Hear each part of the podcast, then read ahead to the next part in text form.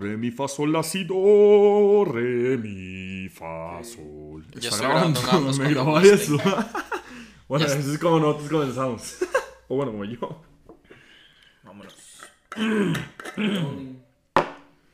Clapeo. Lo voy a agarrar, voy a agarrar de sorpresa los dos, ¿eh?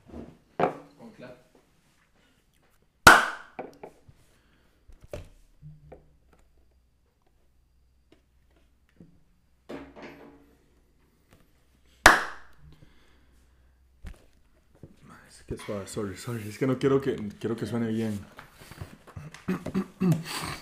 Dígalo, sus aplausos son de playa. Desde la primera vuelta en Bahrein hasta la última en Abu Dhabi, Abu Dhabi hemos pasado con una pregunta. ¿Serán 8 para Hamilton o será primero de Verstappen? Una temporada espléndida que hemos podido presenciar este 2021, con carreras increíbles como el comienzo en lluvia en Imola, el gane que se le escapó a Max en Baku y el Magic Button de esa misma carrera de Hamilton. De Hamilton que le costó la resalida. El incidente de Silverstone, el juego de boliche en Hungría, el 1-2 de, de McLaren en Monza y el accidente de Max versus Hamilton que no podemos olvidar. La defensa del Checo en Turquía, el duelo a muerte en Brasil de los dos punteros del campeonato, el accidente y la controversia en Saudi y por supuesto, esa última vuelta en Abu Dhabi que lo, que lo definió todo. Bienvenidos al último episodio de Pit Stop 506 de la temporada 2021 de la Fórmula 1. Somos Miguel, Turo y Rodo y nos encanta siempre estar grabando y darles a ustedes esta debrief o este resumen del Gran Premio de Abu Dhabi en esta instancia. Pura vida. Miguel, ¿cómo comenzamos? Mae, afónicos, empezamos, afónicos.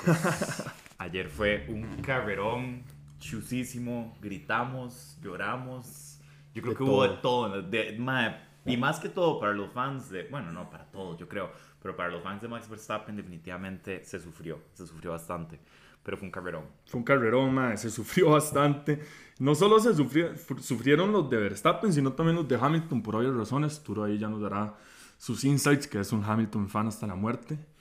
Y pues, y pues sí, esto es Pit Stop 506. Esperamos que les guste y vamos a darle Turo las gotitas del saber como siempre. Man, ustedes sabían que este circuito de Jazz Marina, o sea, el diseño es tan avanzado que tiene seis diferentes configuraciones dependiendo de la serie de la carrera que, que van a tener. Qué increíble. O sea, seis diferentes configuraciones, ¿me entienden? La misma pista. Sí, que se ven ahí un montón de calles por todo lado y uno ni sabe qué es. Sí, y con este dato le damos la bienvenida a las últimas gotitas del saber con Pit Stop 506 del 2021. Mae, esta pista de hecho hasta este año, antes digamos del 2021, era la única pista con el nombre de la ciudad en vez del país. ¿Qué? Hasta este año digamos se le agregó el Mexico City Grand Prix y Sao Paulo. Wow.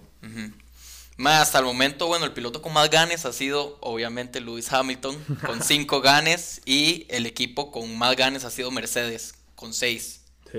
Eh, un dato histórico ahí, de hecho en el 2012, cuando Kimi Raikkonen ganó en, en, en Yas Marina, eh, ha sido el único podio, perdón, ha sido el único gane que se ha empezado fuera del podio, o lo que llaman front row, digamos, que son las primeras tres posiciones. Kimi empezó de cuarto y ganó esa carrera. Ha sido la única, digamos, que se ha ganado en, eh, fuera del podio. Wow. Eh, y precisamente fue en el 2012, después de que Kim estuvo ausente dos años. Qué crack. Pero- Qué crack. Sí. Esa, esa fue la de I Know What I'm Doing. De Radio Kid Ese fue ese Exacto. mismo, ese mismo. Y que también Kimi mencionó, cito, digamos, que él me dijo como la primera curva es buena, el resto es una mierda. Literalmente eso fue lo que dijo, the rest is shit. ¿Cómo te vamos a extrañar, Kimi? Mae, sí, The Iceman. Mae, de hecho, en las primeras cuatro carreras que se, en las primeras cuatro carreras que se hicieron en Abu Dhabi, el Paul Seater no ganaba. Precisamente, digamos, el que ganaba quali no ganaba la carrera en las primeras cuatro. Más bien, ahora, en las últimas, con estas siete carreras, el Paul Seater es el único que gana. Wow. Verstappen el año pasado y Verstappen este año. Ajá. Wow. Y ya después todo Hamilton. Ajá. Ma, de hecho, en el 2010 eh, el campeonato se estaba decidiendo entre cuatro pilotos. Estaba entre Alonso, Weber, Vettel y Hamilton.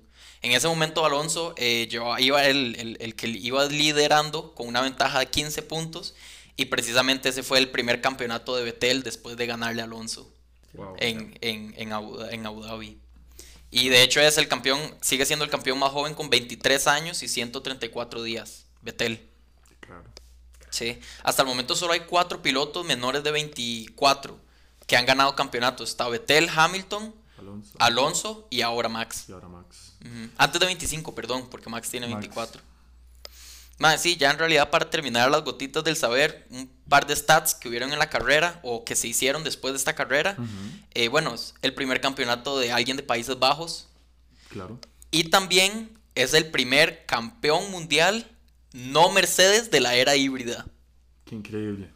Si, si no lo recuerdan, el, el único eh, World Champion, el único campeón mundial que no es Hamilton en la era híbrida fue en 2016 y fue Nico Rosberg. o El sea, compañero. El compañero. o sea, Polémica. Que, que sigue siendo lo mismo. O sea, sigue siendo Sí, igual fue para Mercedes, Esta es la primera vez que se ve en, la- en, en el, en el Super Hybrid Era eh, de ahí que alguien afuera de Mercedes lo gane. Y, y qué bonito darle un cierre a esta era, a esta era de carros, que alguien más lo gane porque deja todo abierto, digamos, tú ahí haciendo gestos de que no y todo eso. Pero, pero de ahí, al- hasta donde estamos, y yo creo que no va a cambiar la decisión porque todavía hay ahí una que otra cosa de Mercedes, eh, apelaciones, pero hasta donde estamos tenemos a Max Verstappen como campeón y ahí es donde vamos a comenzar nuestro eh, resumen de la carrera. Sí. Ah, bueno, no he terminado con los stats, perros. Perdón. Discúlpenme un segundito. Continuamos continuando con Max Verstappen. Mae, Max rompió el récord de más podios en una temporada. 18. Y precisamente ninguno de esos fue tercer lugar. Qué crack, Ninguno. qué crack. Mae, sí, y de hecho es el primer campeonato que gana Honda después del 91 que lo ganó Senna. Qué Sí. increíble. Mae, eh, nada más los últimos datos ahí. eh, lastimosamente, Ferrari, digamos, es la, la segunda vez que le pasa que no tiene ganes en dos temporadas seguidas. La primera vez que le pasó fue en el, 2000, en el 92 al 93 y ahora 2021. 2021, sí. Eh, Yuki, mae, o sea, tuvo un carrerón, digamos, eso lo vamos a mencionar ahorita. Claro. Pero y tuvo más puntos en una carrera que los últimos tres de Gran Premios en los que ha, en los que ha estado, digamos. Qué duro, pero qué bien que comience así. Sí. Y para terminar las gotitas en una mala noticia porque Hamilton no ganó. Lastimosamente, bueno, es el primer double DNF de Alfa Romeo. eh, después del 2008 en Silverstone, cuando era Sauber. Y precisamente Gio iba a tener el récord de terminar todas las carreras de una temporada. Ma, eso lo escuché hoy. Y precisamente su última carrera, al menos por el momento de Fórmula 1, no pudo lograr ese récord. Sí, que ha dicho que dijo hasta el momento, porque de, ojalá que podamos ver a, Sí. a, a Gio otra Entonces, vez. en ese sad note, adelante, compañeros. Bueno, y ya, yo ya me adelanté con el intro a- hacia el resumen. Entonces, de ahí comenzamos con Max, eh, de campeón mundial, Campeón como dijo. Turo, el primero de Países Bajos, 24 años, creo que es como el tercero más joven en ganarlo. Va Hamilton, eh, Vettel, Hamilton y, y Verstappen, creo, o Alonso. No sé, la verdad, eso sí hay que chequearlo, pero alguna de esas es. Em, es, el campeón, es el campeón número 34 de la Fórmula 1. Entonces, de ahí, pues, casi, casi hace su número de 33. Si no hubiera sido por Nico Rosberg, digamos, hubiera sido el 33, pero ahí no se puede dar todo en la vida. Ay, ¿Qué más quiere, man? No, no, fue un carrerón. Honestamente, Max, eh, man, tuvo una muy buena carrera. Creo que de ahí, la controversia que hubo alrededor, creo que es el punto de todo lo que está sucediendo. Max no tuvo una buena carrera. Man, Max tuvo una buena carrera. Max tuvo una buena carrera. Recortó tiempos. Mae, recortó Corrió lo muy mínimo. bien, logró, hizo lo que pudo, man. Honestamente, a ver, yo siento que hay que ser honestos, el carro en Mercedes era superior esta temporada. El Mm, carro de Red Bull, No siempre. No siempre. Max, Max fue el que tuvo. ¿cómo, cómo se dice? El que tuvo el mejor carro menos veces. O sea, que, que menos digamos, carreras. en menos circuitos. Exacto. Pero sí, yo no, yo no podría decir que Mercedes lo tuvo overall. No podría decirlo, overall no, como el alrededor de todo el circuito. No. Eh, perdón, de toda la temporada. No. Jamás. O sea, el circuito muy sí de fijo. La La, verdad es que sería muy jamás. difícil irme hacia alguno de los dos lados porque Mercedes era muy bueno motor, obviamente, y también pues de Red Bull y su paquete aerodinámico y su paquete de chasis espléndido, es el mejor carro en eso. Sí. Toda, toda la vida lo ha sido. Sí. Pero bueno, lo que estamos hablando el otro día de que Mercedes ni siquiera utilizó sus chips para Sus poder. tokens, sí. Eso, eso fue rarísimo. ¿Usted sabía eso, Turo? Yo escuché al final, al final de la temporada pasada y como se suponía que este año entraban las regulaciones nuevas, pero por COVID y todo lo que pasó, se, se atrasaron hasta el 2022. Entonces le dieron a todos los equipos como tres tokens o tres fichas que usar, digamos. Entonces yo voy a usar en el motor, voy a mejorar el motor aquí, voy a mejorar el front wing y voy a mejorar los side pods. Mercedes no usó ni uno. Es el mismo carro del año pasado. Es el mismo. Eso más no hicieron nada. Solo sin el DAS, póngale. Sí. Que, Por obvias razones. o sea, sigue. A mí me impresiona ese carro. El carro del año pasado, y obviamente es este también, ha sido el mejor carro de toda la, de toda la Fórmula 1, o lo que yo he escuchado y lo que yo también opino. O sea, es increíble. Dominó la temporada pasada como nunca. Y pues este año le dio bastante, bastante batalla a los Red Bulls y los Red Bulls a ellos. Em, de ahí Max también tuvo la pole position, que fue una mega vuelta. También fue una mega vuelta por la ayuda que tuvo el checo. El checo lo estuvo jalando con el rebufo por todas las rectas. y, y es de aplaudirle al checo eso. O sea, todo el, el trabajo en equipo que hizo, no solo en Abu Dhabi, sino en toda la temporada. Me parece increíble que haya hecho eso y que haya tenido de, una temporada tan buena.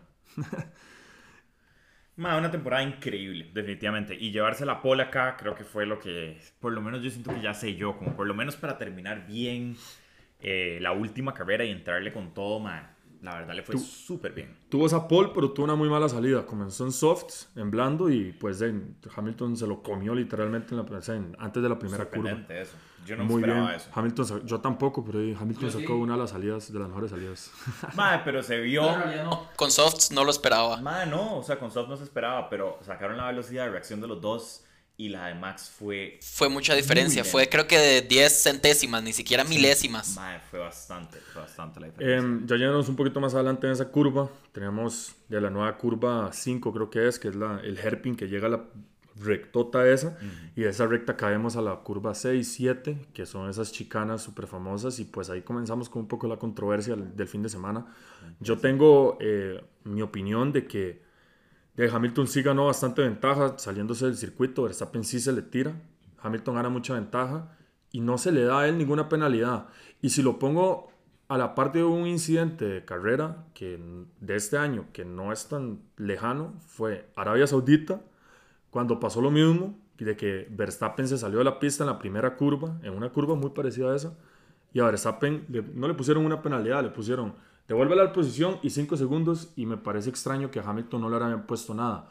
Y después llegan con el pretexto de que ya devolvió la ventaja que ganó. Ajá, que nada que ver. Que eso nunca se ha visto tampoco en la Fórmula 1. O sea, eso nunca ha llegado a ser un, algo que... Lo que no es para defender a Hamilton, pero lo que supuestamente escuché al menos de los, de los comentaristas es que Hamilton no tuvo la misma ventaja que Verstappen tuvo antes, digamos, porque es, es lo que usted acaba de Sí, sí. decir. Esa ventaja que Hamilton agarró cuando hizo, digamos, cuando se salió de la pista, eh, como que se acortó antes de que dijeran devuélvale la posición o algo así. Sí. Eso dicen. Sí. Pero no cree que es un poco injusto. O sea, ya, ya de un punto de vista menos subjetivo de que quién le va a quién, es, es la misma circunstancia. Solamente los pilotos cambiaron de posición. Uno está atacando, el otro, el otro, el otro estaba defendiendo en Saudi Arabia. Y pues de ahí llegamos un- al punto de la carrera en la que pasa lo mismo y no se le penaliza. Y se hace y se le penaliza de una manera que nunca se ha visto en la Fórmula 1 que se devuelva esa, esa ventaja. Sí, que es, o sea, como, man, es demasiado subjetivo. ¿Cómo vas a saber exactamente cuánto era el tiempo que tenían antes y que él de verdad haya lifteado suficiente para poder haber dado de vuelta esa ventaja? Sí, que, es claro. lo, que es lo que yo siento que no se vio, porque después de esa curva, man, se ve donde Hamilton se va a segundo y medio dos segundos, ya pierde el slipstream max y ya fue. ¿me Y ya fue, y ahí es donde Hamilton se comienza a ir, y se comienza a ir, Exacto. y se comienza a ir. Y llegamos a una parte de la carrera donde está, donde Max se mete a pits a cambiar de llantas, y me parece, él cambia de llantas por obvias razones, porque están blandas, ya se le están acabando, él dice que se le están jodiendo las llantas, y Mercedes hace un poco algo Una mala decisión. una muy mala decisión que es entrar a pits después, que es copiarle a ellos la estrategia y tiran por la ventana esa superioridad estratégica que tuvo. Aparte a Hamilton le faltaban cualquier cantidad de vueltas con las mediums que tenía. Sí, o sea, él pudo, eso fue como en la vuelta 14, 15, una hora así. Fue una estrategia defensiva que Mercedes trató de hacer. Como ellos cambian de llantas, nosotros también para tener la misma vida de llantas. Pero ni les ayudó. O sea, pe- perdieron esa ventaja estratégica que tenían. La perdieron por completo. Y pues de ahí, ahí es donde ya se comienza a ver. De ahí, eso, eso. Y además, no es que solo pierden esa ventaja estratégica, es que también mm, ponen a Hamilton detrás del checo. Sí, es, es- eso fue la peor parte. Y después vemos al checo que maneja las llantas increíblemente para poder defender. Y la maneja increíble y además igual no tuvo las mejores llantas en ese momento No. y de igual manera le dio una muy buena batalla a Lewis Hamilton. O sea, cuando Hamilton lo pasa por primera vez y después el checo le cambia la línea y se le vuelve a quitar y en la siguiente vuelta, o sea, en la siguiente curva vuelve a pasar lo mismo. Sí. Increíble, o sea, Verstappen estaba como a 10 segundos de Hamilton en ese momento, 8 segundos de Hamilton y lo recortó a un segundo. O sea, Sí. Y sobre gracias a Checo. mae, súper limpio. El mae corrió muy, Checo. muy, muy limpio. Sí, claro. No creo, verás que las últimas veces que he visto el checo defendiendo a Hamilton, los dos corren muy limpio. Muy o sea, se ve muy tuanis como Sí, cada uno se defiende. Exacto, se porque no está esa intensidad de que somos A rivales diferencia de. Max, que maneja muy agresivo. Sí. Maneja muy agresivo, a veces se pasa de la agresividad, obviamente, pero, pero de qué se puede hacer. O sea, igualmente terminó ganando el campeonato por ser así y ahí da, a- o sea, po- podemos ver que esa estrategia sí sirve, ser así de agresivo, ser así de, decidido a querer ese campeonato. Y eso sí se lo respeto. Sí.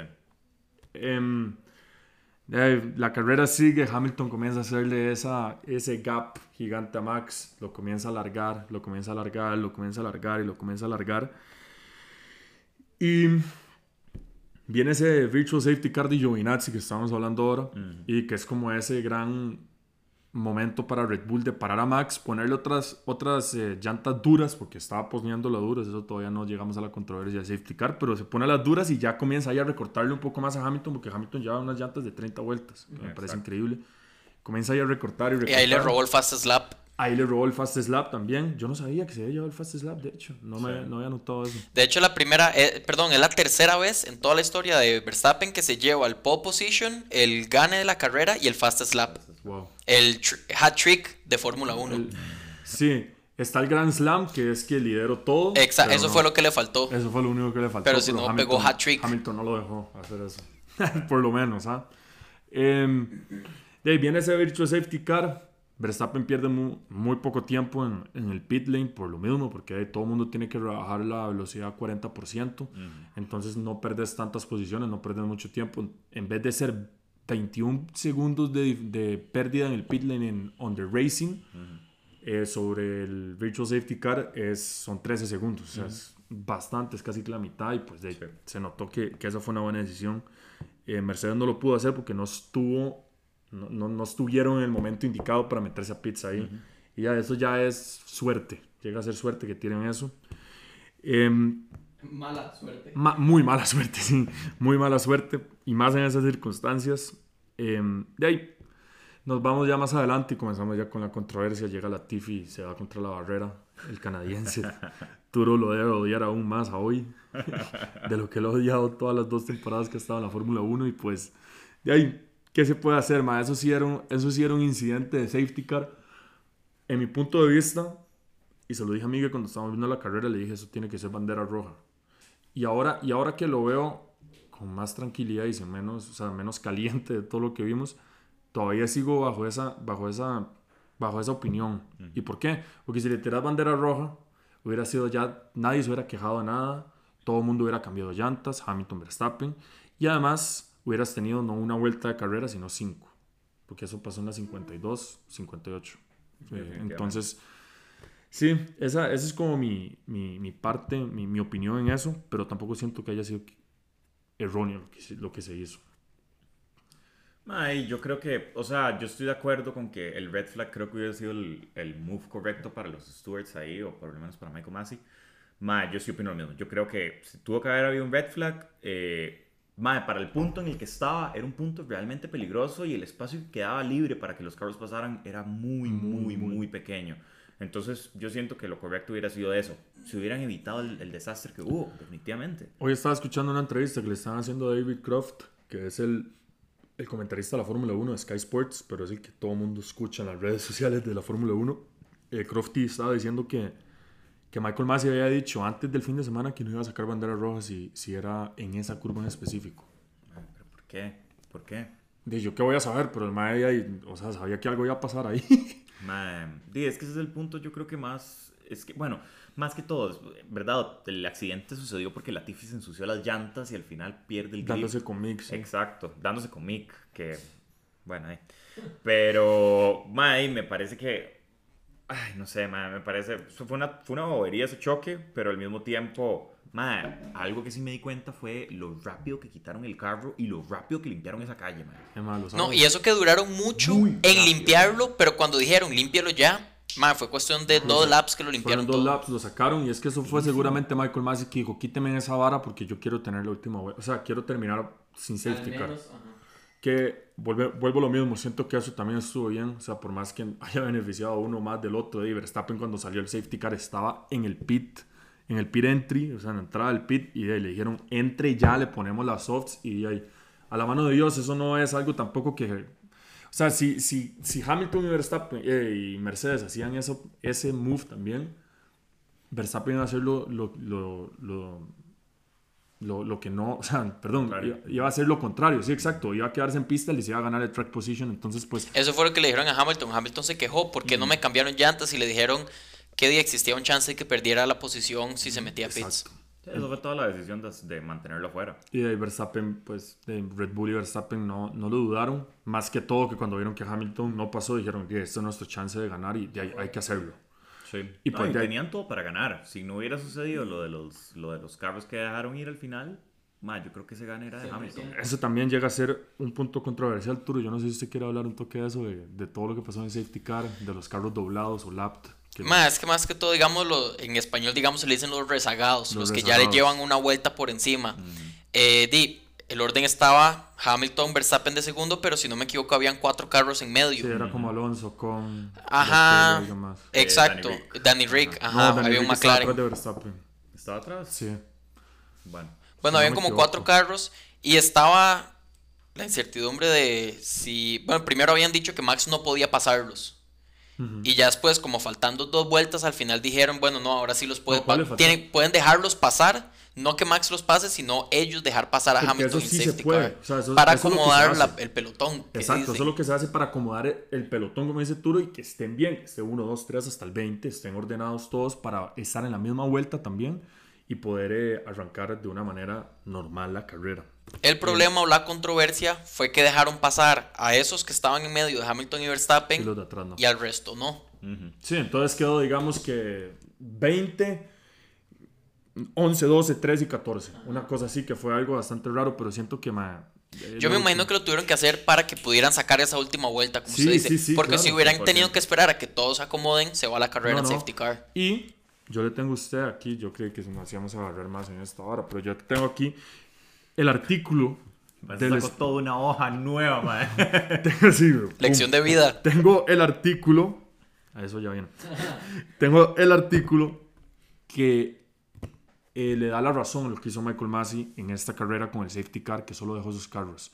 El artículo 15.3 del Sporting Re- Regulations, y lo voy a citar, eh, dice que el director de carrera puede cambiar o puede overwrite el authority o la autoridad de la regla para que suits, ¿alguien sabe cómo se puede decir eso? Que que- Encaje. que encaje bien para la carrera, o sea, que, que ayude al racing.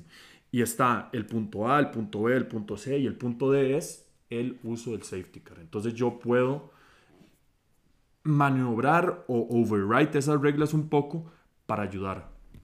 Ma, yo estoy totalmente de acuerdo. O sea, Michael Massey, eso es lo que hemos escuchado, de que él tenía la. Él podía, tener, él podía tomar la decisión de, de hacer con la carrera o manejar el safety car, o manejar a su gusto, o por lo menos a discreción de lo que Exacto. sucediera o de las circunstancias de la carrera. Yo lo que sí siento, eh, y bueno, que ya ahorita pensándolo un poquito más me di cuenta que probablemente el hecho de no dejar pasar esos on lap cards antes fue por el mismo hecho de que estaban limpiando el debris o lo que sobró del choque y esos carros cuando están intentando alcanzar el pack van mucho más rápido Sí, claro. de, de la velocidad del, del safety car. Entonces creo que tiene sentido eso de que esperaron a limpiar el área para después dejar pasar a los lap cars. Obviamente y no se dejó pasar a todos, que eso es lo que trae la controversia. Regularmente se hace. Pero, mae, honestamente, todo esto, nuevamente, vamos a lo mismo. Con una bandera roja, eso se hubiera, eso se hubiera arreglado. Si hubiera arreglado hubiera sido lo más justo. Hubiera sido lo más justo para darle cinco laps para Sí. que ellos se dieran Una sprint. Y con el y exactamente, y todos hubieran regresado a pits, hubieran puesto llantas frescas y hubiera sido una sprint de todo el mundo en softs. Hubiera, sido, la- hubiera sido una sprint hubiera sido el Vulgarmente final. buena. Exacto, hubiera sido el final de carrera. Entonces, eso sí me dejó, me dejó como de con ganas Sí. de más, me explico. Hamilton ahí en el radio saltó mucho a decir que esta carrera está manipulada, la está manipulando. De que, sí, o sea, sí se- del punto de él, del punto de vista de él, del punto de vista de Mercedes y todos ellos, pues de claro, o sea, ahí sí les están robando el campeonato. Pero más de, poniendo ya un poco en, en, en- en la- o sea, pensando este artículo que acabo de citar, es completamente legal lo que se hizo. Por más que haya sido raro, por más que mucha gente haya estado viendo la Fórmula 1 por primera vez en su vida y no haya entendido eso, pues eh, llega a ser, o sea, es el deporte, ahí están las reglas y para eso están. Eh, Mucha gente saltó a decir que más es una, una basura, que ese más nunca más debería estar, que debería renunciar y que yo, o sea, y que, que no debería estar en, en más en, en Race Direction y yo, yo no comparto eso, o sea, siento que Michael Massey sí, o sea, se equivocó en ciertas partes de la temporada, más tirando hacia, hacia el final, yo creo que Arabia Saudita pudo haber hecho unas cosas diferentes con el choque, eh, no darle esa penalización de 5 segundos a Max ya cuando le devolvió la posición a, a Luis. Y aquí pues pudo haber hecho algo, pudo haber tomado la decisión más rápido, de salgan estos carros rezagados, den la vuelta y tenemos dos vueltas, una cosa así. Si usted, yo me di la tarea de ver la carrera hoy, ahí la estaba haciendo otras cosas y estaba viéndola por mientras. Y obviamente pelé los ojos cuando llegamos a la, a la vuelta 50 porque ahí es donde se pone todo tuanis. Y más se ve que los carros que, que están saliendo de ser rezagados, por decirlo así, eh, lo más de ahí, en lo que ellos están rebasando el safety car, sale el anuncio safety car ending. O sea, esos más ni siquiera habían llegado al pelotón y no llegaron al pelotón para cuando comenzó la carrera. Ahí sí ya, yo creo que eso sí está un poco erróneo por el hecho de que Verstappen, eh, Mercedes apeló eso, de cómo se tomó esas decisiones tan rápidas. Ellos apelaron dos cosas, que fue, por aquí lo tengo, ahorita lo vamos a tocar, pero una de esas fue eso, que fue la decisión y la, la, la mala comunicación que hubo en esa decisión. Sí, sí, yo estoy totalmente de acuerdo. Hubo una mala comunicación ahí.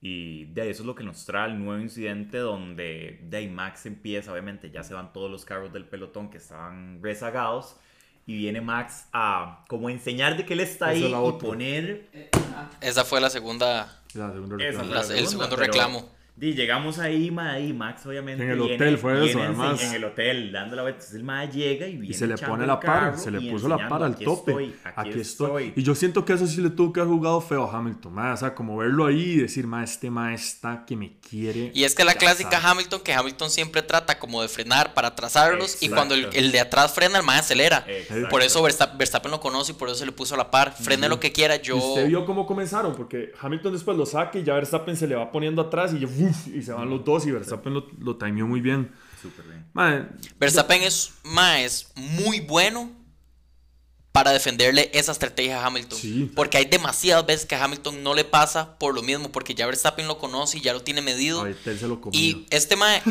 a Vettel, Vettel nunca aprendió, pero Verstappen sí, este mae sabe, si, es, si Hamilton empieza a frenar en el safety car, voy a tirármele de lado porque yo sé que él me quiere atrasar a mí. y se la jugó muy bien.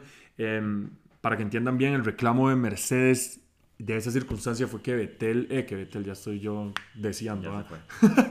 eh, que, Verstappen, que Verstappen lo rebasó a él bajo el safety car, lo cual sí es cierto, Sí. lo cual sí es cierto, lo rebasa un milímetro, un centímetro, tres Ma, centímetros. pero volvemos a lo mismo de que él va haciendo eso, de que acelera y frena. Ma, y Sí. en ese toque Max se va rodado. obviamente y- se da un toquecito. Exacto. Pero el argumento es, y por eso fue que no le, le rechazaron la, la apelación, fue que cuando ya Hamilton arranca y cuando de verdad se termina el safety car, Verstappen está atrás de usted, y Verstappen no estuvo a la par de usted ni siquiera en ese momento, ya estaba casi que atrás. Creo que en un podcast lo mencionamos, que eso es como digamos el margen, como el delta, lo que llaman, de Ajá. cuando sacan el virtual safety car, usted tiene que estar en un delta del tiempo en el que tenía, usted puede subirlo o bajarlo, Ajá. pero cuando termina usted tiene que estar en ese en ese delta.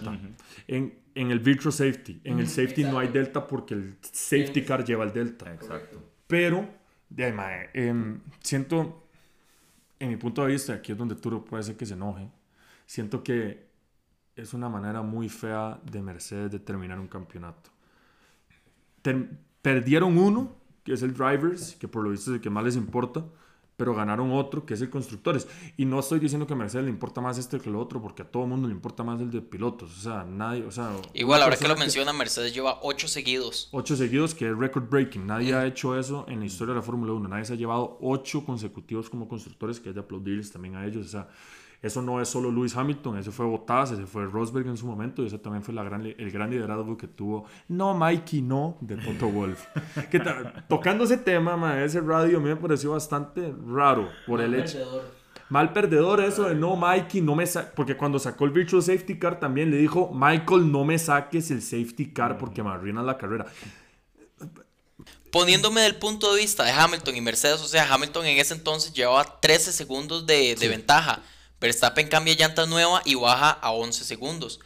Mae, no pudo bajar de esos 11 segundos. Imagínese que en cuestión de 4 vueltas o 3 vueltas, está atrás. el mae está atrás suyo con unas softs, que son las llantas más rápidas en comparación a las hards, que son las más lentas, y son relativamente nuevas comparadas a las 40 y resto vueltas que ya llevaba Hamilton. Sí, claro, no, no, claro. o sea, es, es, entendible lo que dijo Toto, pero, o sea, desde, desde cuándo, desde cuando un, un team principal le pide cosas al, al, al director. Yo, ya, obviamente esto, los radios con la FIA y con Michael Massey son muy nuevos, pero lo que entiendo, ese tipo de cosas no se veían cuando estaba Charlie Whiting. Y Charlie Whiting era, papi, tranquilo, yo soy el árbitro y usted no me tiene que venir a mí a decir ese tipo de cosas. Que también, que también había cierto respeto hacia, hacia, hacia Charlie Whiting por todos los años que él reguló la Fórmula 1 y qué buen trabajo el que hizo él. Michael Massey, para la gente que no sabe, es, el, es como el padawan de él. Él le enseñó todo y por eso es que no creo que tampoco se vaya a la Fórmula 1 por lo mismo, porque si hay alguien que sabe de la Fórmula 1, además de Charlie, que en paz descanse, es Michael. Michael está haciendo un buen trabajo, él no solo trabaja para la Fórmula 1 per se, o sea, también trabaja para la FIA, obviamente, él trabaja para la FIA y trabaja no solo para la categoría Fórmula 1, sino para un montón de otras categorías alrededor del mundo. Él tiene que estar viendo pistas nuevas que están haciendo. El otro día estaba en Miami, que después en Arabia Saudita, que aquí, que allá. Dime, es un trabajo muy difícil y, y, hay que tener a alguien calificado. Yo creo que Michael es.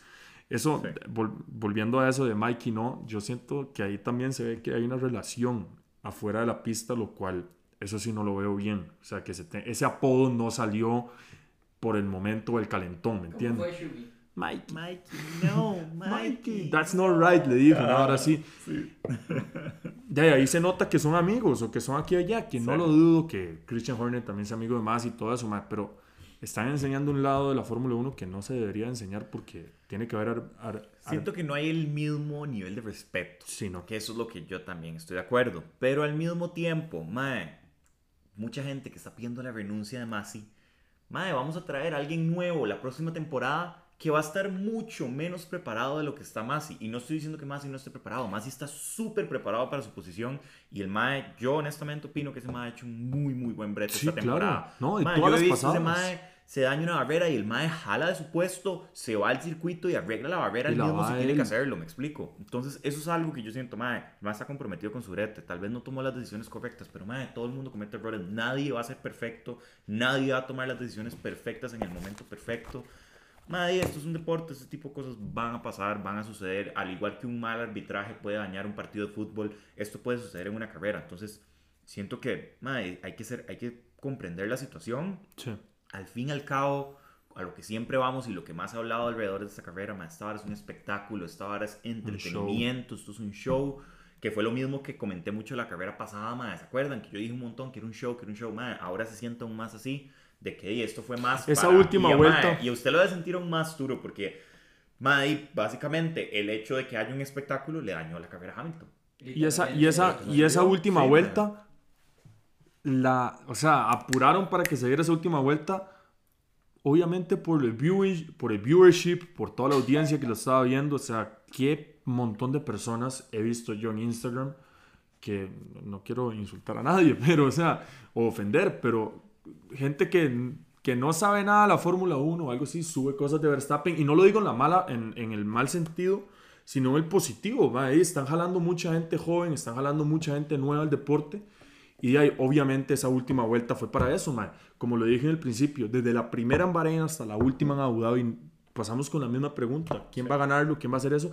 Y ahí es donde haces esa incertidumbre y todo eso, y pues ya jalaron a mucha gente. Y esa última vuelta de fijo no solo nosotros los que vemos la Fórmula 1 año tras año, nos levantamos a las 6, eh, nos vamos a recordar, lo va a recordar cualquier persona, mis tías me escribieron, mi abuela la vio y todo, y pues de ahí se nota que, que la Fórmula 1 está creciendo, eso es algo súper increíble y ojalá que más y más gente se vaya metiendo al deporte porque como siempre lo he dicho, es el mejor deporte del mundo. Me pueden venir aquí a argumentar que el fútbol es el mejor. En el fútbol usted no ve lo que ve en la Fórmula 1, la velocidad.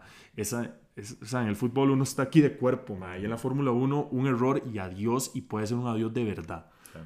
Sí, no, estoy totalmente de acuerdo, ma. Y, y, no, no sé, overall creo que fue, fue muy sí, tuanis. Eh, ver lo que se vio, no importa, ma, a pesar de lo que sucedió, igual fue, y yo creo que es probablemente la temporada 2020 y la temporada 2021 Madre, no solo datos, pero tuvo que haber traído un montón de fanáticos nuevos. Que de ahí es. Drive to Exacto, Drive to Survive también trajo un montón de, de gente nueva al deporte.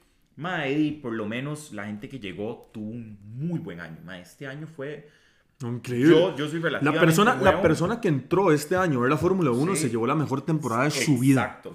En comparación a Roll. Puede ser buen y malo.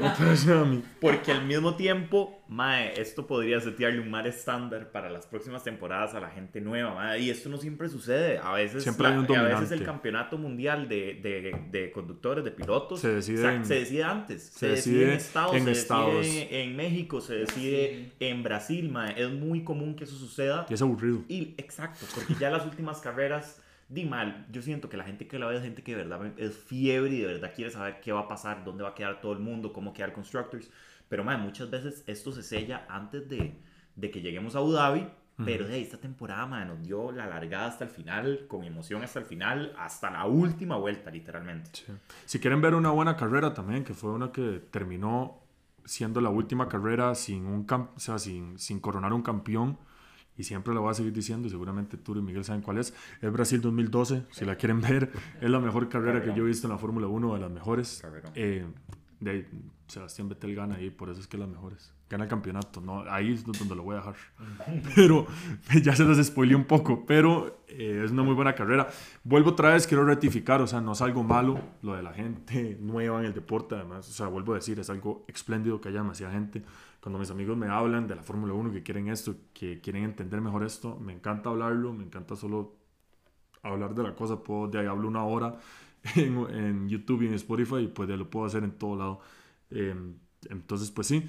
Em, ya para finalizar y darles el wrap up a este tema de Verstappen y Hamilton, eh, Turo que vio esa notita mía de una lección de vida, de esto va, a sonar un poco, un poco diferente lo que voy a decir o un poco fuera de, de líneas, pero es que sí es una lección de vida, o sea, se ve que o sea, hasta el final hay que darlo todo, hasta el final hay que seguir con ese 100% porque uno no sabe cuándo la vida le va, le va a tirar ese viento a su ese favor. Latifi. Listo.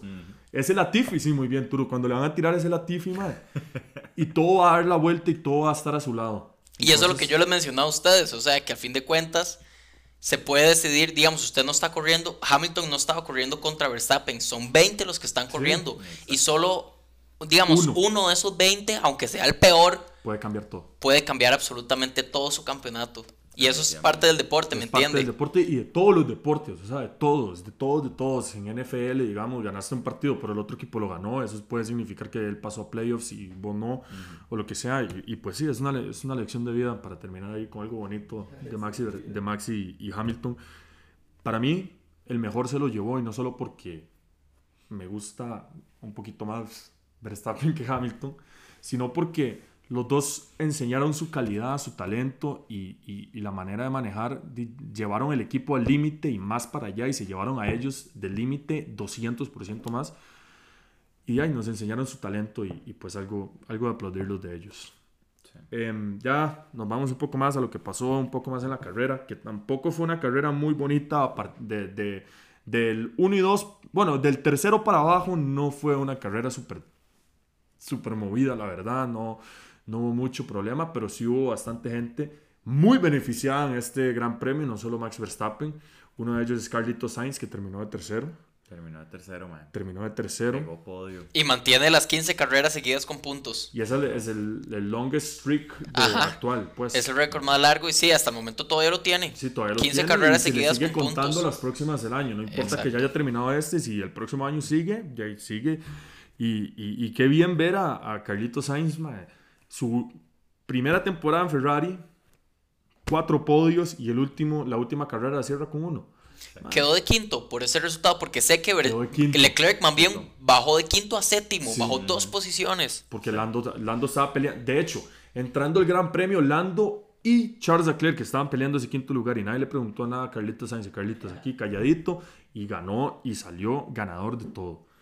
Em, ya y tenemos aquí a Checo defendiendo contra Hamilton. Obviamente en nuestras notas, una muy, muy buena defensa. Ya lo hablamos. Ministro de. Defensa mexicano. El ministro de Defensa mexicano, el papá de todos. Ahí acabo de ver un tweet que en Holanda le están, le están diciendo que cerveza gratis en todo el país para el checo.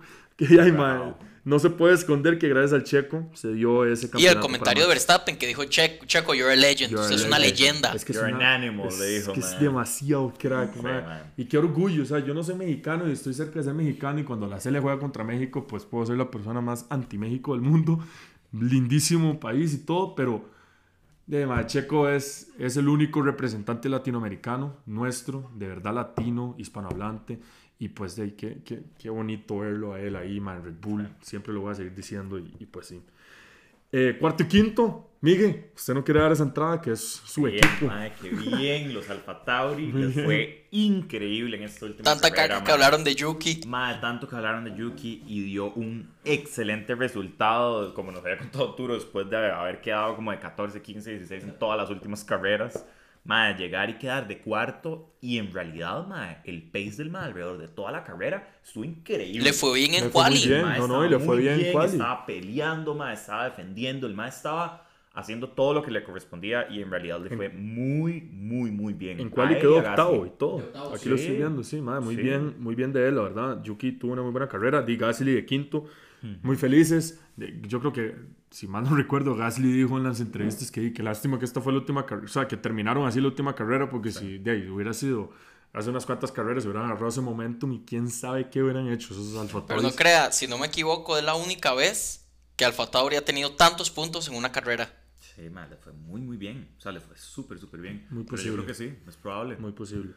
Eh, pero, mae, muy bien. O sea, Yuki defendió como un dios, peleó como un dios, le fue, o sea, súper bien. Y Gasly, mae, ahí estuvo ahí. Siento que no tuvo una carrera tan movida como la tuvo Yuki, pero aún así, mae, dio el resultado. Que es lo mega importante. Y yo siento, mae, que es, un, es una perfecta nota para terminar el año y para, más que todo para Yuki, que no tenía mucha confianza en el carro. Él dijo que después del choque que tuvo, como que no estaba muy con, con mucha confianza. Y eso lo vimos con Lando también. Sí. También sucedió. Y la segunda parte de la igual. temporada de Yuki fue bastante fuerte, o sea, le fue Sí. bastante bien, tuvo unos buenos resultados, tuvo un sexto, quinto por ahí, y pues muy bien, muy Ah, bien por bien. Yuki. Eh, termina la temporada on a high, como se dice, y pues que ojalá que esa confianza, ese momento se lo lleve al 2022 porque lo va a necesitar. Todo el mundo va a tener carros no iguales, pero van a tener el mismo, el mismo base de todos, que es las nuevas regulaciones, y pues de ahí que el que se acople más rápido es el que va a ganar, entonces hay que acoplarse rápido del carro. Y, o sea, desde Juan Yuso, que va a ser nuevo en la Fórmula 1, hasta Lewis Hamilton, Hasta Albon que regresa. hasta Albon que regresa, todo el mundo va a tener que acoplarse a eso nuevo. Obviamente ya ellos han hecho todas sus sesiones de simulador y todo eso, pero nada, nothing beats real life, si se podría decir así. Nada, nada le gana a la vida real, estar ahí en carne y hueso y manejarlo. Eh, y, y- y la verdad, yo, yo, yo- a mí de las partes que más me gusta de la Fórmula 1, va a sonar muy raro, es ese momento en enero, febrero, cuando todos los equipos comienzan a sacar las fechas de su del lanzamiento de sus carros y es como, uy, ya viene, ¿qué va a sacar Alpine? ¿Qué va a sacar esto? ¿Quién va a sacar eso? Ah, me parece bastante tuanis y ya no puedo, o sea, ya quiero esperar.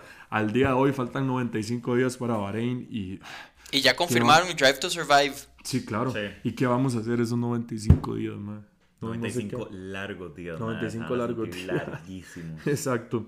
Saltando de los dos eh, Alfatoris, eh, no vamos cronológicamente, pero vamos a tocar Turo. El, el- el premio que importa, dice el Rodo. El premio que más importa de la Fórmula 1 se sacó este año a mitad de temporada, pero para mí es el más importante del mundo porque nada más y nada menos lo ganó Sebastián Vettel, el, el campeonato de más rebases del, del año. No sé cuántos habrá ganado. El top habrá 3 es Betel con 132. Que de hecho hoy vimos la premiación, creo que fue hoy, fue ayer. Fue ayer, Ayer. creo, hoy. Alonso con 128. Ayer, ayer. Y después Kimi con 127. O sea, el mal les enseñó que no es papa. 132 a 128 más. O Y sea, hace dos carreras Alonso era el primero por, por ventaja de dos Sí, o overtakes. sea, si ustedes no tienen piloto aún, Les recomiendo que sigan a Sebastián Vettel porque es el más, más bueno de toda la Fórmula 1. Mae, ¿quién quita? ¿Quién quita el otro año? Viene con un Mae, buen carro, no me diga esto, no Se me diga loco. Fábrica nueva. Fábrica nueva, pero esa entra Pero hasta el próximo todavía. año. Hasta 2023, 2023. 23, 23, 23. McLaren es el que sí viene con fábrica nueva, yo creo. No, viene con túnel nuevo. Ajá. De, de, de Túnel de viento. Ellos siguen en el mismo McLaren Technology Center. Ya ellos no lo, no lo, no, no es de ellos, los sublet. Alguien más tiene el, el headquarters porque ellos no querían tener más gastos de mantenimiento y todo eso, pero sigue siendo la misma vara. Lo que sí van a tener es el nuevo túnel, si, si, si no me equivoco. Em, bueno, y Betel ganando el mejor campeonato del mundo. Nos podemos quedar aquí hablando de Betel todo, todo el día. Yo lo podría hacer, por no hay problema, pero hay que seguir con el Por programa. si no se han dado cuenta que Rodo fan de Betel. Es- Por eso, sí, por eso es que no me importaba quién ganara este año. Y obviamente está ese pequeño amor a Red Bull porque es el alma mater de Vettel, pero ganaba Hamilton ma, y era ver historia, como les decía a ustedes dos. Gane el que gane ayer, o el que ganaba el que ganaba ayer, era historia lo que íbamos a ver. Uno eran ocho campeonatos, le pasaban a Schumi. Otro era el primer campeón mundial después de Hamilton, o sea, después de todo esto de la, de la era híbrida, la primera vez de, de Verstappen y bla, bla, bla. Ah, Pero bonito, se sintió esta temporada muy parecido como una temporada de Betel, como el chico querido, Chico. el amado de Red Bull, el Sí, obvio, obvio. que es un Verstappen- chamaco, mae, que viene Ver- a romper vet. todos los esquemas. Ver, vet. Dígame usted si no, Eh, hay, si no hay ahí alguna, alguna cosa. Seguramente lo vieron y dijeron, este más se parece a Betel. Eh, bueno, ahí ya de- del hijo pródigo de Betel pasamos a, a ya la parte triste del podcast, yo diría. Sí. Eh, última carrera de Kimi, del Iceman, que todo lo que vamos a extrañar, sus comentarios, su no hablar, sus no comentarios se podrían decir también. Esa persona directa, no me importa esto, no me importa lo otro, el que gane es el que gana. Cuando le preguntaron que quién creía que iba a ganar el campeonato, dije, el que tenga más puntos. The Iceman. The Iceman es, es- de ahí lo vamos a extrañar mucho, fue el piloto del día también, de ahí, obviamente. ahí- Lástima al final de su carrera, ¿verdad? ¿Qué? Triste verlo en un DNF. Sí, fue un DNF, terminar. muy triste, pero creo que hasta Kimi le cuadró, terminaron en DNF porque se pudo, se pudo tirar esa carrera. Sí, la vio toda con Gio Sí. ahí, fijo, chavos, tranquilos. Los boys, los boys, porque son súper amigos, ellos todos. Giovinazzi decía que... No vi una foto de Gio con la hija de Kimi, así, como, Sí, como ma. si fuera la familia de vacación, es así. Que, que- que esos más se querían mucho. De- ellos decían que se conocían desde antes, desde Ferrari, porque Giovinazzi estaba en el grupo de Ferrari cuando Kimi estaba ahí, entonces de que una, de una u otra manera se involucraban ellos dos juntos y se conocieron ahí. Y, y, pues sí, de- Y bonito de parte de Gio que a pesar de que fuera su última carrera pudo haber Le hecho hizo un el casco, casco, con sí. tributo a él mismo, se lo hizo tributo a a Kimi. Kimi. Entonces me pareció muy bonito de parte de él de darle una buena despedida a Kimi. Se nota que había mucho cariño Que entre ellos dos. cariño. Y Mai, lástima, lástima ese final de la carrera, pero, La pero bueno, eh. Última carrera de los dos Alfa Romeos. Sí. cambia todo por completo ese carro. Bueno, no el carro, perdón, eh, la alineación. Tenemos al chino Wang Yusou y a Valtteri Bottas con una nueva vida en Alfa Romeo. Ya vamos a ver qué hacen. Volvemos a lo mismo. No sabemos quién va a ser el más rápido, quién va a ser el más lento. A lo que sabemos, Williams y Haas van a ser los que van a estar peleando el próximo año por el campeonato. Se imagina, ese plot twist. Ah, me gustaría ver a Nikita Mazepin ¿Se ganando el campeonato. ¿Se imagina? Que al fin pega el Driver of the Day. ¿Se imagina? Pobrecillo. Eh, y otra ya última carrera, entre comillas, si le podría decir, es George Russell en Williams, los tres años que tuvo ahí. Él, de- él quiere mucho los equipos de Williams. Él tuvo ahí unos comentarios en Twitter bastante controversiales de diciendo que lo que pasó con el safety car era Era una desgracia, inaceptable, de desgracia, no sé qué. De, obviamente, más si vas para Mercedes, tenés que echarle miel a Mercedes un poco, ma, de hay, que, hay que cuidar el- la reputación con el equipo. Pero, pero pues sí, ya, y esos son los equipos o los, los, los, los pilotos que se van a ir o los pilotos que van a cambiar de uniforme para la próxima temporada. Eh, ahí no sé si nos hace falta algo ya de carrera a carrera, porque queremos agregar unas cuantas. Leclerc de décimo, Alonso octavo, Ocon noveno, Ricardo de 12, Stroll 13, Schumacher 14 Ma, y el el DNF Checo. del Tere. De, perdón, de no Checo. nada. El DNF de Pérez. Mae, Yo no sé qué fue, yo creo. se supo Supuestamente no, yo leí, yo leí que es que le dijeron que era mejor retirar el carro porque ese motor en cualquier momento estallaba. Que ese motor ya no la daba. Entonces le dijeron, mae, necesitamos que retire el carro antes de que algo jupa, pase. Porque sí, le dijeron que ya ese motor estaba Sí, sí, eh, después del límite. Borderline. Ma, sí. y una pregunta, ¿el checo no estaba en el medio de Hamilton? Ma, y yo, Max? yo también, no, no estaba de segundo. eh. O sea, de los carros rezagados, dices usted. Exacto. No, creo que no, Porque yo pensé como, madre, ¿será que, Es que yo Red Bull sacó el carro para un carro menos que tuviera que rebasar? Yo también creo que tuvo que haber visto una una, una Yo siento que el Mae, estratégica el mae ayudó en lo que pudo a recortar esos 8 segundos y ya Checo, usted hizo lo que podía brete, hacer brete, mae. y ya podemos retirar el carro en paz, digamos, ya usted hizo lo que tenía que hacer. Sí. Em, sí, ya hay Leclerc décimo, como dije, Botas de sexto, de sexto a sexto, Norris de séptimo, perdón, de séptimo, casi me vomito aquí.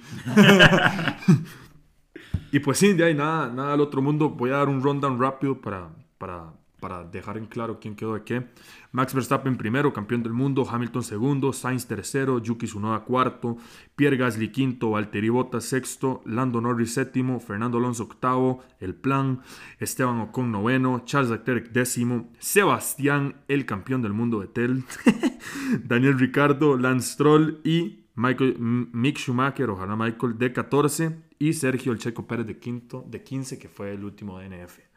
Em, de ahí, si ustedes estuvieron ahí presentes en nuestras redes sociales en, eh, durante el domingo, o sea, ayer, quisimos hablar de, quisimos hablar, o sea, les pusimos ahí un box de preguntas, comentarios para terminar el año con unos cuantos de ustedes. Entonces, voy a comenzar yo, Miguel, con Gerson Gam, que dijo, necesito escuchar su podcast, Grande Max, qué carrera y qué temporada. Bueno, y Gerson, ojalá que nos esté escuchando, que le haya gustado los comentarios, si quiere, nos puede mandar ahí un mensaje si fuera el caso. Y pues sí, Miguel, usted sigue con la otra. Vamos a ver, aquí sale otra persona, Gil barra baja 0328. ¿Qué carrera? Casi me quedo sin uñas. Todos. Yo creo que Todos. todos. Todos. Y quedamos sin uñas de las manos y de los pies. Y de los pies, y se- o sea, todo, o sea, hasta pelos me pude haber arrancado yo ese día. Increíble. Eh, May underscore fallas dice que con la FIA y Mercedes en contra y aún así demostró lo que está hecho y lo logró. El León Max Verstappen, de ahí muy bien.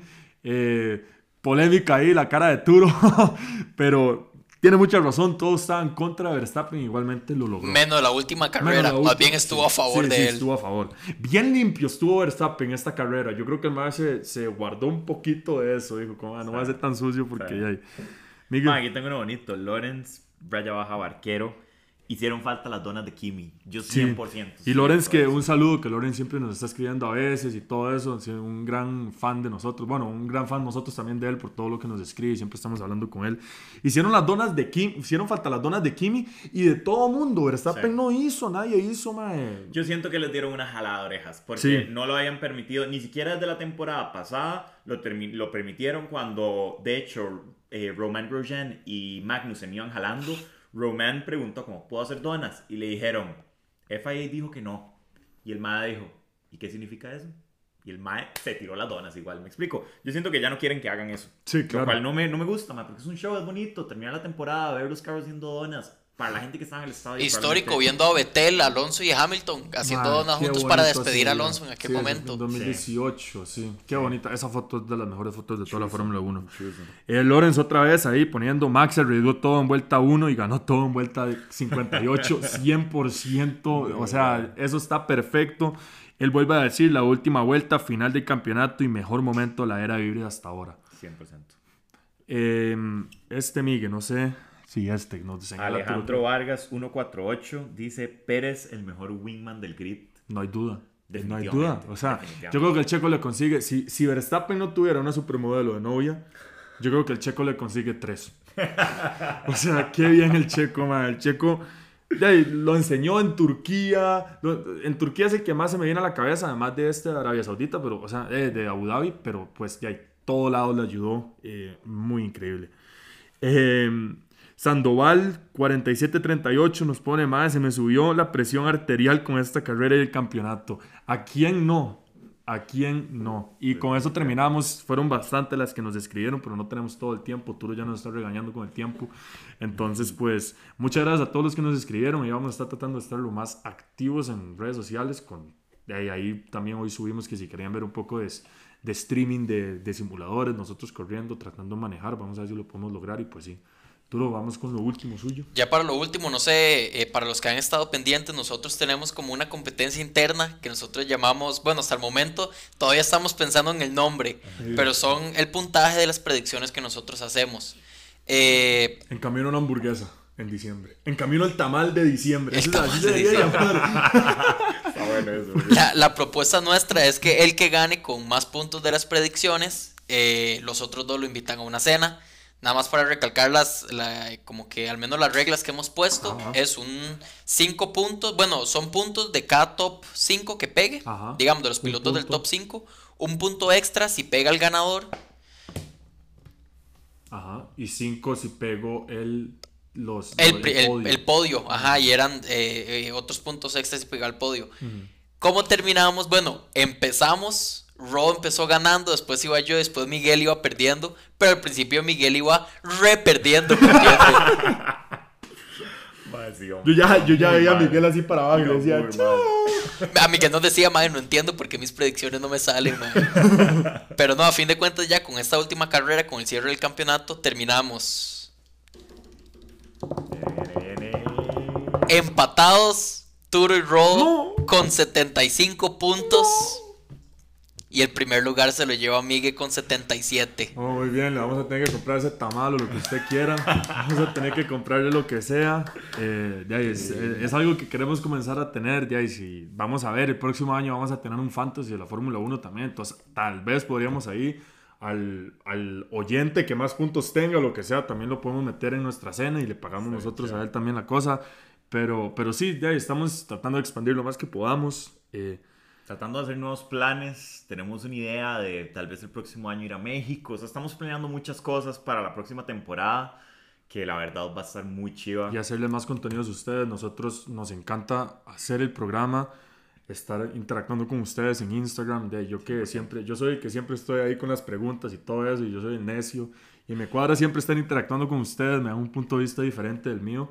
Y pues nada, de ahí solo agradecerles a todos los que nos escuchan, toda la gente que ha llegado hasta el último minuto, segundo de los podcasts, agradecerles. eh, por ustedes es que lo estamos haciendo, no es por nada. Y, y sí, de ahí vamos a estar el próximo año de a full, desde cero. Esta temporada ahí comenzamos a mitad de temporada por obvias razones. De ahí hasta ese momento nos decidimos comenzar esto. Sí. Pero la próxima temporada vamos con todo. Vamos a estar desde preseason dándole y, y ahí trayéndoles a ustedes entre risas y sonrisas todo lo de la Fórmula 1. Eh, Feliz Navidad y feliz Año Nuevo. Feliz Navidad, feliz Año Nuevo. Recuerden seguirnos en YouTube, eh, suscribirse, seguirnos en Instagram, porque ahí es donde vamos a estar los más activos ahora. Si quieren escuchar los podcasts en YouTube y en Spotify. Y pues sí, vamos a estar tratando de, estar ahí un poco activos con IMSA, que IMSA es una categoría de Estados Unidos que corre Daniel Formal, un piloto tico. Entonces vamos a tratar de seguirlo lo más que podamos la próxima, en enero, son las 24 horas de IMSA en Daytona. Y pues vamos a estar tratando de sacar todo contenido que podamos de automovilismo de aquí a que comencemos con la Fórmula 1. Muchísimas gracias, los agradecemos. Feliz año nuevo, feliz Navidad, que la pasen muy bien y nos vemos en 95 días para comentar la Fórmula 1 y el Gran Premio de Bahrein 2022. Nuevas regulaciones, nuevos pilotos y nuevo todo. Pura vida, muchas gracias. Por última esto vez en fue, el año, esto fue Pit Stop 506. los vimos. Los vimos.